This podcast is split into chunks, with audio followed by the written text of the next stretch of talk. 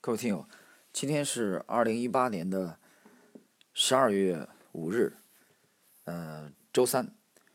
那么今天呢，从今天开始，我们将啊开始一个系列的啊新的这个节目啊的学习。我们学习的这部著作的这个名字叫做《国际九大投资基金经理访谈录》。那么这也是在一个月之前在。啊，我的知识知识星球里边，啊，向星友们推荐了，呃，想成为职业教育员啊必读的，我认为非常经典的九部著作，其中的一部。那么从今天开始呢，我们将系列的学习这部著作当中的精华的内容啊。那么坦率的讲，对这本书呢，啊，我是有相当的感情。呃，因为这部书其实非常的简洁，只是一个小册子而已。但是呢，它是在应该是在九九年前后啊，在深圳的这个振华路的当时的国泰君安呃营业部的旁边有他们有一个这个小的金融书店啊。我在之前的系列节目当中曾经回忆过。那么就在那个金融书店当中，我买了一本这本书，一直一直陪伴我至今。那么。当时读了以后就非常的觉得感觉特别好，但是由于自己对市场的认识非常的肤浅，也仅仅是感觉好而已，所以这本小册子的在当时并没有马现体现马上体现成啊我账户的利润。那么直到后来，随着自己对市场的认识逐渐的加深，啊，在许许多多次的重读这部经典的著作，呃，我觉得受益良多，所以。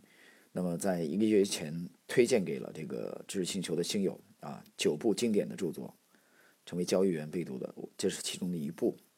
我们今天先来，首先来看一看啊。那么，所以在在这个学习系列节目的第一集，呃，我们觉得还是应该首先感谢这部书的这个编译者。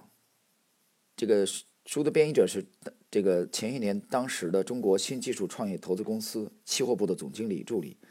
呃，全美期货协会的会员史建邦先生。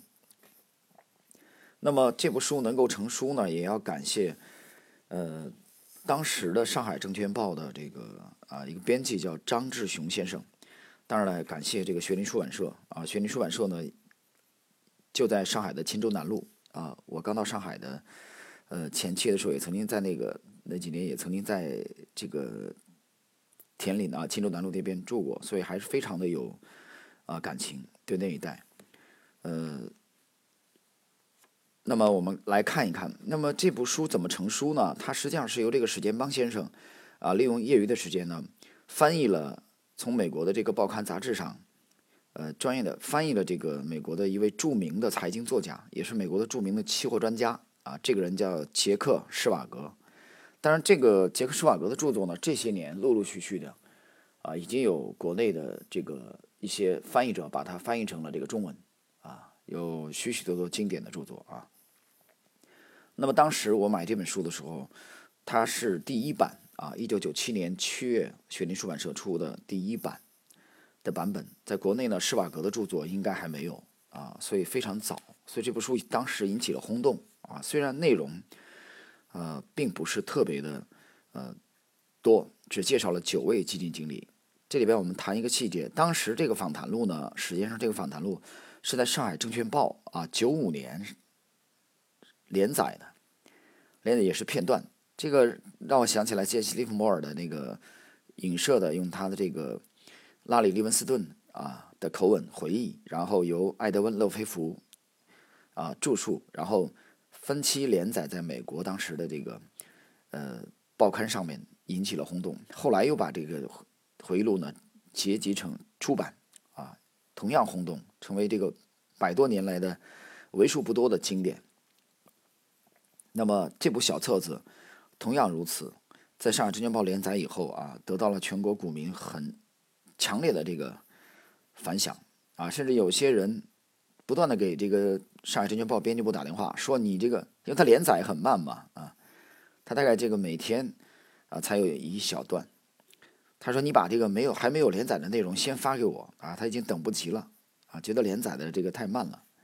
但后来史先生特别忙，呃，可能也没有时间再去这个去修订啊。那我们就看这个第一版。那么今天呢，我们他这个书里边呢介绍了九位，呃，在国际上有非常影响力，在美国非常出色的啊，既有做期货的，也有做股票的九位，嗯，顶级的专家啊。那么分别是威廉·奥尼尔、呃，David Ryan、迈克尔·斯坦哈特，呃，这是一个做空的高手啊。马克·威恩斯坦、马蒂·施克瓦茨。小詹姆斯·罗杰斯啊，这个是现在国际上鼎鼎大名的，呃，当年和罗杰斯这个齐名的投资大家。斯坦利·屈克米勒啊，这个人曾经跟索罗斯啊合作过。应该是理查德·迪豪斯，也就是我们今天啊要第一篇要讲的这位基金经理。啊，最后一位是维克多·斯佩兰都。今天呢，我们首先啊来学习，呃。国际九大投资基金经理访谈录啊的第一位，理查德·迪豪斯。我们简单的介绍一下，迪豪斯呢，自小他就迷上了股市啊。迷上股市以后呢，他十来岁的时候，就从当时的这个报纸上啊，一些作家推荐买卖股票，后来效果不好，他就决心自学，把当地的图书馆他能找到的所有的。这个金融股票方面的这个报告啊，全部都拿过来在读。这个时候他非常的这个贪婪啊，用心在学习。大学毕业以后呢，他找了一份工作。啊，当时呢，在七零年的时候，他在美国的这个培克公司，就是一家机构投资机构的这个交易部工作。嗯，他发现他的交易理念啊，在实践中。可以比他想象的还要出色。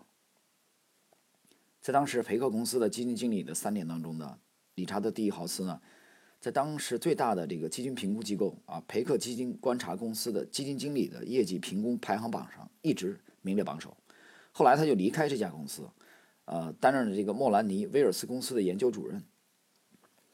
后来，再后来就是一九八零年，他创立了自己的公司。那么从一九八零年。到一九九二年啊，有个数据统计，理查德·迪豪斯每年的平均投资回报回报率超过百分之三十。注意，这里边已经扣除了经纪人的佣金和管理费啊。那么这个数据呢，比当时的这个呃标准普尔指数的五百啊股指的百分之十六点七的回报率啊高一倍以上。那么迪豪斯有个特点，他主要呢喜欢投资于一些这个小股本的股票，啊，他与小股票，那就同样的有个数据比比对一下当时的这个小股票的股指，就是罗塞尔两千，啊，它是对美国最大的三千家公司当中的前，呃，一千零一家啊，这个取样出来，那么你发现，如果在八零年你对罗塞尔两千股指投资一亿美元，那么你将在一九九一年获得四点五六美元，但如果你同样它是一美元投资给第一豪斯的这个小股票基金一美元，同样是在九一年，你可以获得两千四百六十五美元，啊，这个是远远的跑赢了指数。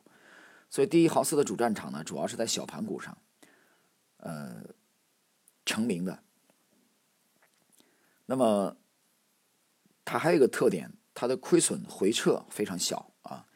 那么他们有一个统计，就是九零年和九一年，它的基金分别取得了百分之六十七和百分之六十二的年投的回报率，但是这两年二十四个月当中呢，它只有三个月出现亏损，而且最大的亏损幅度只有百分之四。啊，一九八四年，呃，迪豪斯呢以最佳酸奶公司就是 TCBY 啊，他他的经典之战获利的这个公司的名义捐献了一百万美元。发起了一个理查德·迪豪斯基金会，他亲自管理该基金，而且呢，每年贡献百分之五的基金总额给各类慈善团体。到九一年底的数据，这个基金的资本额已经增长到了两千万美元。那么以下呢，就是呃这位著名的期货专家，也是财经作家啊，杰克·施瓦茨对理查德·迪豪斯的访谈录啊，采用一问一答的形式啊，我们这里边呢摘取一些精华的片段啊。跟大家这个交流和解读，呃，那么一个问题啊，就是这个施瓦茨格提问啊，由理查德·迪豪斯来回答。有一个问题是：你是什么时候对股市发生兴趣的？答：在十三岁那年，我决定自己由送报积攒下来的一千美元投资于股市。我早期的投资是根据金融专栏撰稿人和投资经纪人的推荐，得到的结果却很差劲。我曾经想过，假如我能听从专家的建议，我一定会赚钱。可是我获得的经验是令人伤心的。我决定尽力搞清楚究竟是什么原因促使股价变动。我就开始常常按时去当地图书馆，读各种各样的金融杂志和研究通讯，其中约翰霍尔特的一份研究报告。啊，美国增长最快的公司对我的影响特别强烈。那么施瓦格问：这份报告的什么内容感染了你？感染了你？答：这份报告有两点使我十分欣赏。第一，它向我表明，购买成长性股票可以使你达到成功。研究报告中十年前所推荐的股票，现在都已经达到了十倍、二十倍的增长，这对我来说简直是不可思议的成功。第二。霍尔特注重收益增长的方法对我深有启发。如果一家公司长期以来收益一直在持续增长，则该股股价必定跟着上涨，这是符合逻辑的。他出示了长达十年、添加了收益曲线的股价图表，所有的图表都显示出惊人的增长。这些图表基本上都显示股价与股票的长期收益非常一致，这对我是极具说服力的图形。呃，那我读到这里的时候呢，呃，我觉得这里我们可以，啊，我有点感想跟大家分享一下。那么，约翰霍尔特的这个美国增长最快的公司呢，啊，对刚刚入行不久的理查德·第一豪斯产生强烈的震撼的作用。但是呢，你注意刚才上一段的描述里边，其实类同于沃伦·巴菲特的这个描述。巴菲特讲，从短期啊来看。这个市场是一个这个投票机，就是它短期的这种变化啊，随机性很强的。就是一个好的公司，有可能这个股价暴跌，由于这个短期的利空。但是从长期而来看，那么股票市场是一个称重机啊，就是一台这个这个秤，就是你的分量。就是也就是说，巴菲特的意思是从长期而言，你公司的这个真实的业绩，它会。反映到股价上去，所以从这点来说，理理查德·第一豪斯虽然是倾向于这个成长股，以成长股成名的，但是在这个方面，你有没有发现他和沃伦·巴菲特在这方面啊，其实已经开始吻合了，就是两种投资风格不一样的啊。我们继续来学习第三个问题：你的第一份工作就与市场有关？是的，大学毕业后。我为一家中西部的经纪人公司啊承担了证券分析师工作，但我发现我所推荐的许多股票，从来没有一只在顾客的基金组合中啊被实际执行过，这使我十分沮丧，太惨了啊！推的股票没人理。第四个问题，那是什么原因呢？由于我选的股票的市盈率太高，许多最佳股票因为市盈率高而在心理上难以为大众所接受。不单经纪人因市盈率高。而避免买入，他们的客户也这么干。我了解到许多的股票经纪人不是基金经理，他们主要是为了推销股票。我发现自己所推荐的最佳股票大都未被采用，我非常感到泄气。两年以后呢，我就辞别了这家公司，参加培克公司的机构交易部工作。那时该公司在美国中西部股票经纪业中实力很强。我对部内的客户印发了我自己的内部股票。推荐咨询报告，公司的管理层发现，我所推荐的股票要比他们其他股票的投资组合表现出色得多，也比他们自己研究所推荐的更好。在一九七零年初，他们分配了培克利润共享基金的四十万美元的资金，由我个人管理。这是我实际实施我的投资哲理的第一次机会，我感到兴高采烈。第五个问题，你是否发现实际管理资金啊与仅仅分析推荐股票？是有所不同的，不，我不认为有什么不同。然而，我开始管理这一账户的时候，正遇上熊市，结果自然不佳。开头我就不得不熬住，忍受很大亏损的痛苦，这是一个很好的实例，说明如果你希望你的投资方法成功，就必须对此方法有坚定的信念。我可以举一个例子，我所买的第一只股票班达格公司，我是每股三十七元买进，它开头先跌到二十二元，但接着在之后的一九七一到七二年的牛市中，它上涨了达十倍。啊，这里我们解读一下啊，三十七块买进，跌到二十二，啊，这个幅度相当夸张。大家想一想，啊，几乎是打了这个八折了，差不多，啊，亏损百分之二十。当然了，这个时候呢，我们发现这个主人公啊，入行的时间并不长，没关系啊，路还很长。我们继续看第六个问题。你是否在这个股票上涨的过程中一直持有？很不幸，我没有做到这一点。大约一年后，我在出差旅途上给我办公室挂了一个电话，查一查我的股票状况。我发现班达格股票那天涨了五块，到达四十七块的新高价。我想该获利出场，晚些时候再把那股票买回来。在整个下一年，班达格股票接连不断的直线上涨，竟然达到两百四十美元一股。那次经验教会了我。你一旦把好股票脱了手，要想再买回来是不太容易的。它再次加强了我的这一想法啊，做一个长期投资者要来的更安逸、更为有利。第七个问题，但是据我所知，你比大多数其他基金经理持有证券的平均时间长度要短得多，那又是为什么？答：虽然我们对投资组合中的许多证券，只要他们表现良好。我们就持有它非常长的时间，但是应该比传统的正常做法更为频繁的更换它们，才能获得杰出的业绩。我总是不断寻觅当前的最有潜力的股票，即使我认为手中持有的这个股票会走得更高，但一旦我深信另一只股票短时间内会表现的好得多，我就会做出交换。第八个问题，换句话说，你只要跑得最快的马。即使你之前选的马仍然奔跑得很正常，答是这样，但更重要的是，我要保证自己，一旦这匹马开始跑向错误的方向，我就立刻跳下马。大多数人们认为股票换手太频繁是危险的，但我的想法正好相反。为了避免大的失误而接受一系列的小亏损，其结果是高换手率减低了风险。在股票的基本因素和股价形态恶化时。我不愿持有这些股票，这种换手，我心中很有数，它会减少风险，而不是增加风险。啊，由于是这个，我们是这个，呃，选读它的精华的部分啊，我们不是说每一个问题啊都这个原封不动的啊照读一遍，那已经失去了意义。我们看第二十个问题。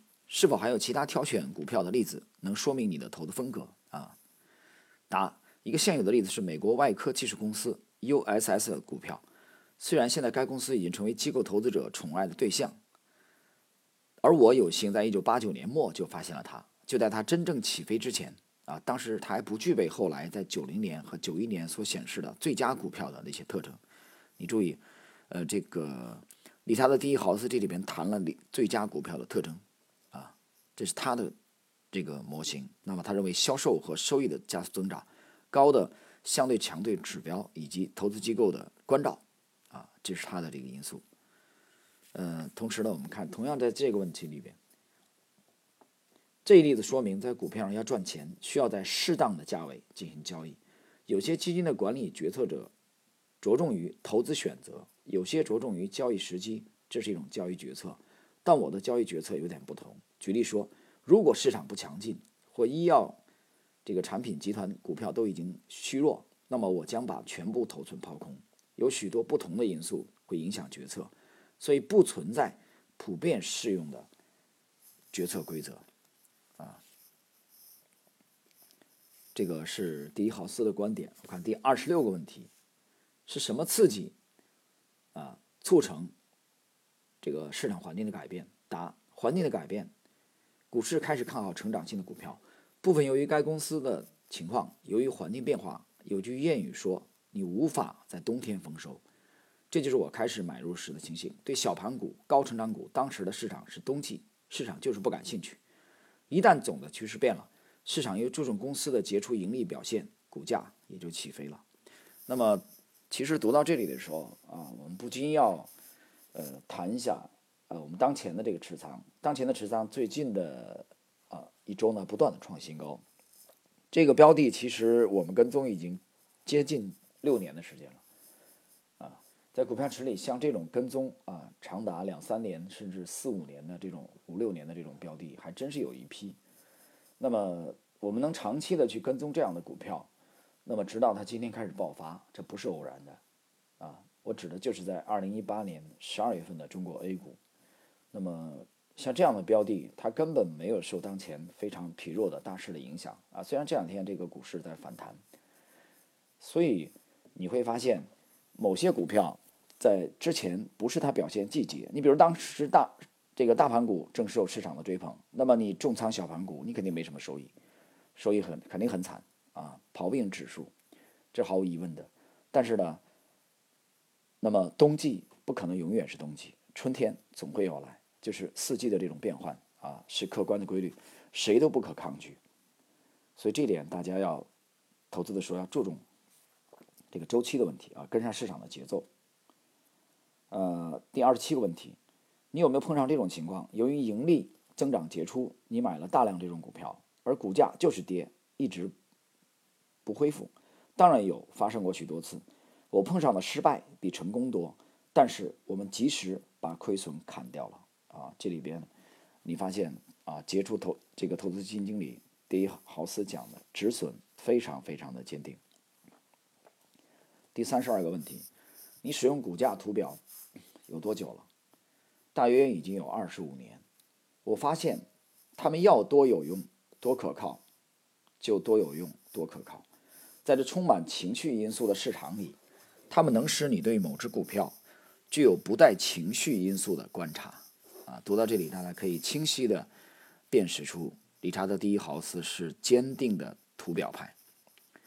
第三十三个问题：你在买入一只股票之前，必定检查图表吗？绝对如此。即使我偏爱这个股票的基本因素，只要股价下跌，我就不买了。在我买某一个股票时，总要见到股价变化已有一些稳定的因素。反过来，我也可以利用股价图表决定对手所持股票的卖出。我要再次说，股价图表是一种非常客观观察一个股票的表现和潜力的方法。啊，大家可以看到，它是一个坚定的图表派。三十六个问题。是否有这样的普遍性，在一天内看到股价有巨大变化，那么在近期内该股具有保持这一方向发展的趋势，这是我多年来的观察。如果股价因重大的新闻而有一个很大的变化，不管是有利还是不利，股票通常会继续向那个方向发展。啊，其实第一豪斯这个回答呢，强调的就是牛顿第一运动定律，啊，惯性，那么事物的惯性。第三十九个问题，要想你买某一个股票，这个股票必须比整个股市坚挺，是不是？回答：一般来说是这样。我喜欢买入相对强弱指标，在全部股票中排名百分之十以前的股票，至少是百分之二十以前。四十一个问题，你是否感到买那些华尔街并不太提及的股票较有好处？回答：一点不错。这是一个股市并非高效率的定义，典型的表现是，一只股票华尔街越是提及的次数多，该股的机会越少。啊，这里我要这个插一句，呃，大家有没有注意啊？你去看这个现在经常看的一些这个网站啊，我就不提了，国内有很多啊，这个古巴，呃，报纸、杂志、呃，电视台，你有没有发现一个特点？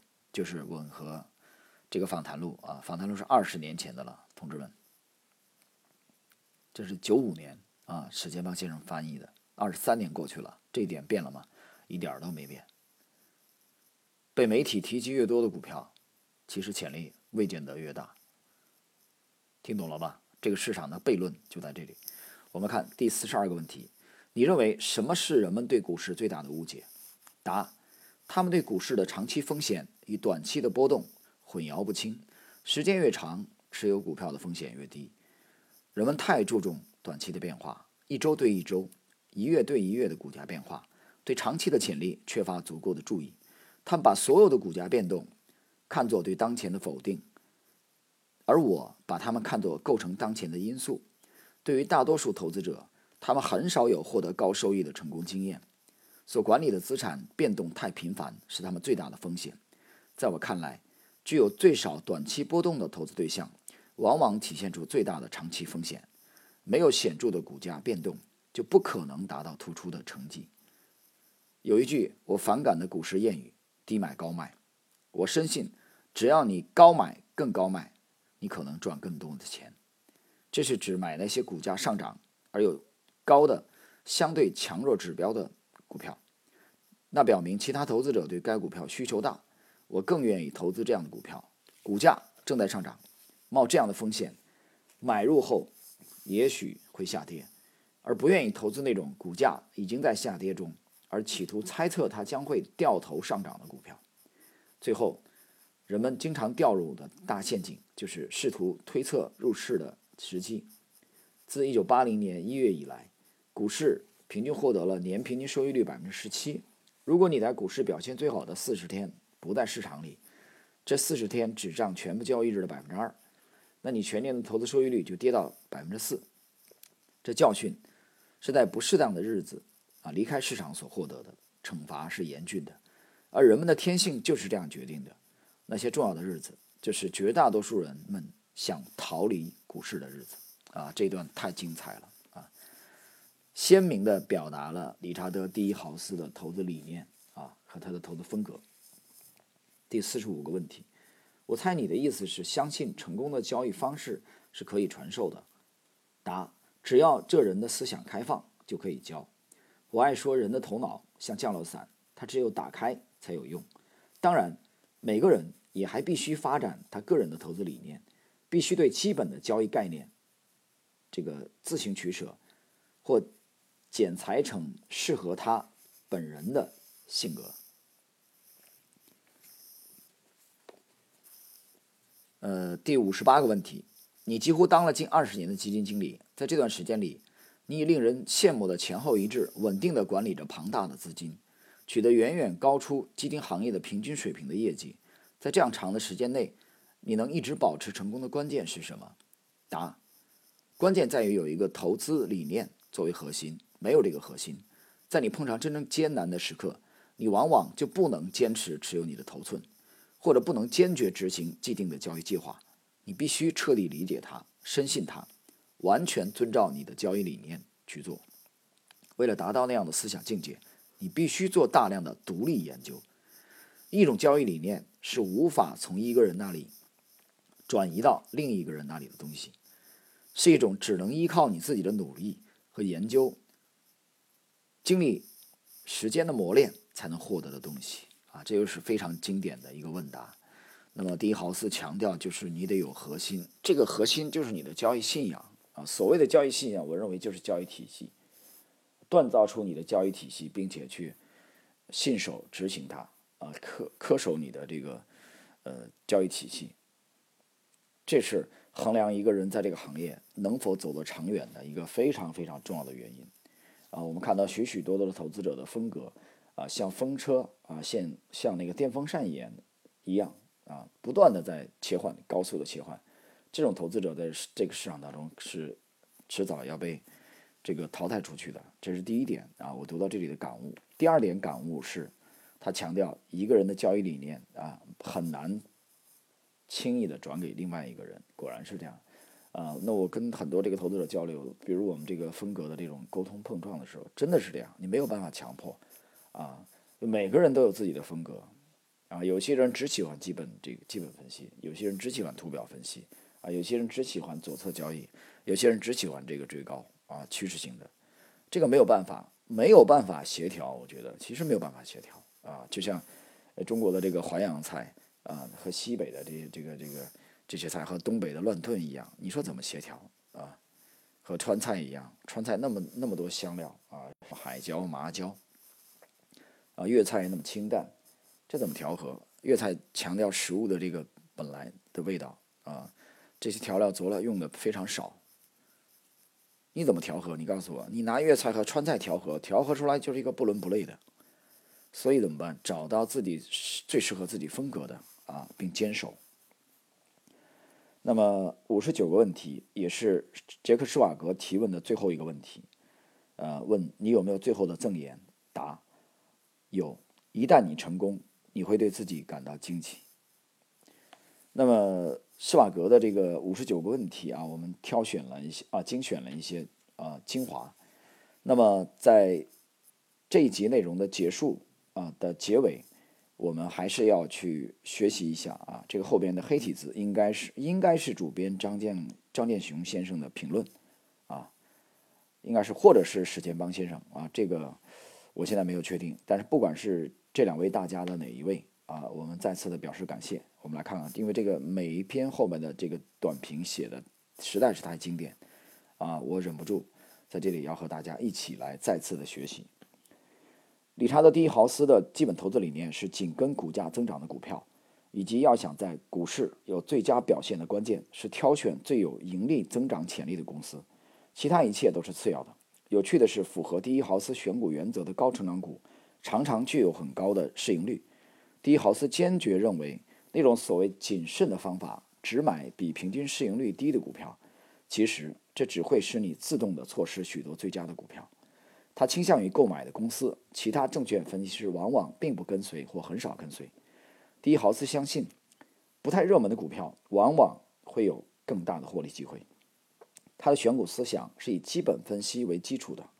以选择正确的入市时机为辅助手段，来再次确认所选择的股票。他对技术分析是深信无疑的，除了极少数例外。啊，在他决定购买某一个股票之前，他希望看到股价在上涨，以及股价有高的相对强弱数值。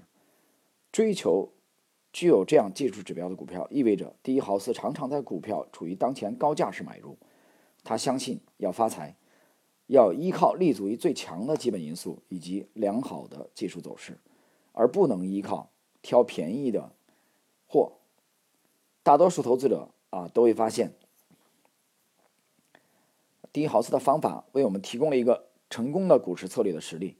你要敢于做大多数人本能上感觉不舒服的事。很显然，大多数人的天性倾向于使人舒适的方法啊，即在股价的底部买入股票。买入低市盈率的股票，这是绝大多数人投资结果如此差劲的一个原因啊！太精彩了，真的这段点评太精彩了。我们继续，他有能力干使人不舒适的事，从而使他的获利能力格外的增强。这表现在这样的事例中：随着重大乐观消息，股票出现极强劲涨势时，他愿意立刻以市价买入，啊，立刻市价买入。那么原则是要干正确的事。不要干舒服的事。另外一个需要强调的是，重点是只有很小比例的账户，但是获得巨额盈利，造就了第一豪斯杰出的业绩。你不需要大多数时候都对，但你一旦对的时候，你要充分利用这种优势。